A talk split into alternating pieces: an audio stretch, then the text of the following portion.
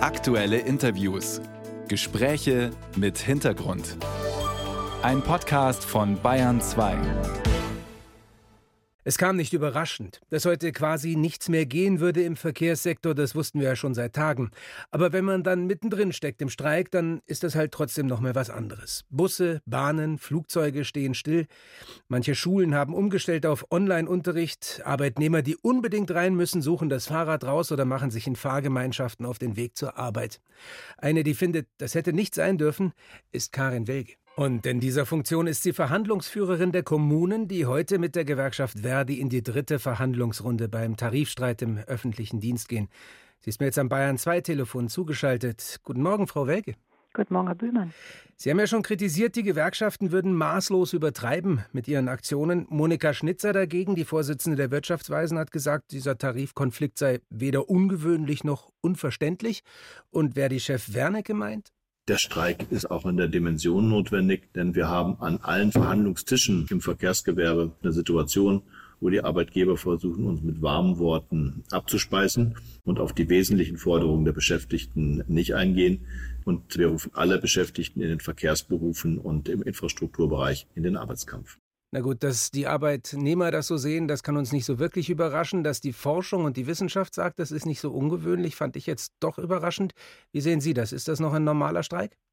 Naja, dass die Thematik Inflationsausgleich ein großes Thema im Moment in Deutschland ist, das versteht sich von selbst. Kein Verständnis haben wir dafür, wenn es heißt, die Arbeitgeber speisen die Gewerkschaft mit warmen Worten ab. Wir haben ein Angebot vorgelegt und hätten uns gewünscht, dass auch schon in der zweiten Verhandlungsrunde der Korridor, der zwischen der Forderung der Gewerkschaften besteht und unserem Angebot beschritten wird, dass wir uns sozusagen zusammensetzen. Natürlich ist es nicht ungewöhnlich, dass die Gewerkschaften Gewerkschaften, ich sag mal so, ihre gesetzlichen Möglichkeiten ausnutzen, wenn ich mal diesen Begriff nehmen will und mhm. kann, dass das in dem Maße geschieht, dass jetzt die verschiedenen Tarif- und Sozialpartner gegenseitig die einzelnen Tarifthemen durcheinander werfen, das finde ich in der Tat schon überzogen.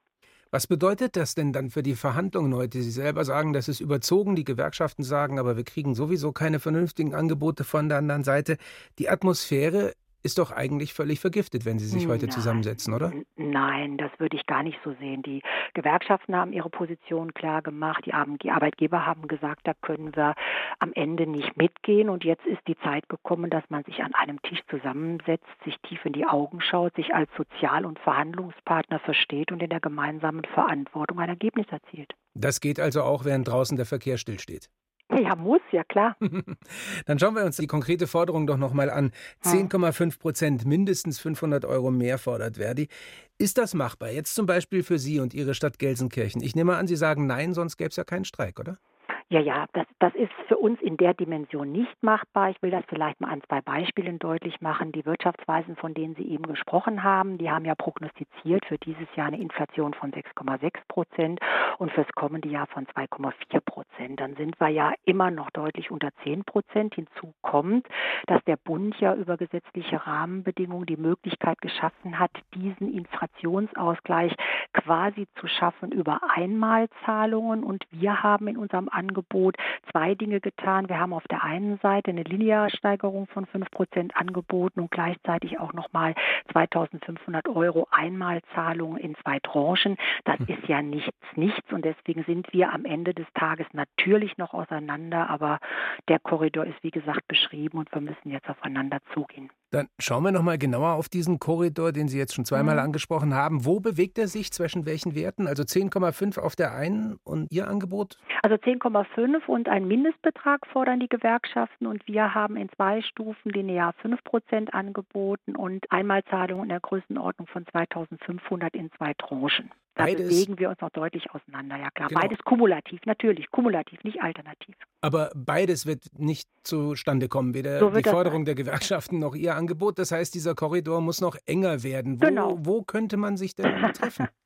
Sie haben Verständnis dafür, dass ich das natürlich mit den Gewerkschaften, mit meinen Verhandlungspartnern bespreche, denn es ist nicht meine Art und Weise, in der Öffentlichkeit zu kommunizieren. Sie haben sehr deutlich beschrieben, wir legen in der prozentualen Betrachtung auseinander, wir liegen beim Thema Mindestbetrag auseinander und wir haben noch ein paar Sonderthemen, die wir uns auch noch mal angucken müssen. Die werden wir sehr intensiv betrachten und in den Diskurs gehen und am Ende des Tages sind wir sozusagen schon auch verpflichtet zur Sicherung des öffentlichen Dienstes, einer starken Demokratie und eines gesunden Leistungsangebots für unsere Bürger uns zusammenzuraufen.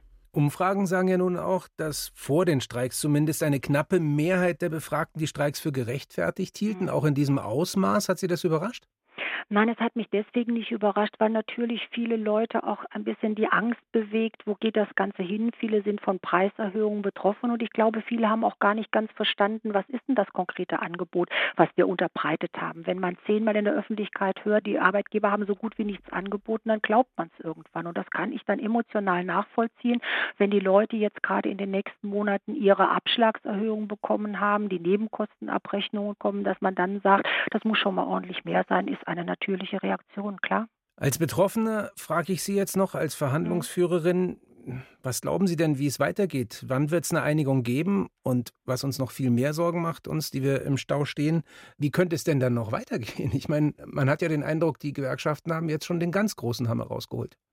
Ja, und deswegen habe ich ja auch gesagt, das finde ich nicht in Ordnung, denn wir haben uns im vergangenen Jahr schon darauf verständigt, in drei Verhandlungsrunden zueinander zu kommen und deswegen erstaunt diese Massivität der Streiks vor der dritten Verhandlungsrunde schon deutlich. Die Gewerkschaften haben ein Angebot gefordert, das haben wir vorgelegt, dass das Angebot nicht im Grunde genommen das auch ist, was wir nachher abschließen werden. Das liegt auch ein bisschen in der Natur der Sache, aber jetzt ist es an der Zeit, dass die Gewerkschaften sich auf uns zu bewegen. Und ich würde mir auch im Sinne eines geordneten Miteinanders einen Abschluss wünschen. Ich gehe zum jetzigen Zeitpunkt davon aus, dass das gelingt. Und, und dass es dann eben nicht mehr weitergehen muss. Theoretisch gibt es natürlich viele Variantenspiele, die da möglich sind. Klar, vierte Runde, Schlichtung, alles möglich. Das halte ich im Moment aber nicht für die wahrscheinlichste Variante. Irgendwann wird es einen Abschluss geben, denn es muss einen Kompromiss geben, sagt Karin Welge, Oberbürgermeisterin von Gelsenkirchen und Verhandlungsführerin der Kommunen beim Tarifstreit im öffentlichen Dienst. Im Gespräch mit der Bayern 2 Radiowelt. Frau Welge, vielen Dank für Ihre Zeit. Sehr gerne. Schönen Tag noch. Danke Ihnen auch.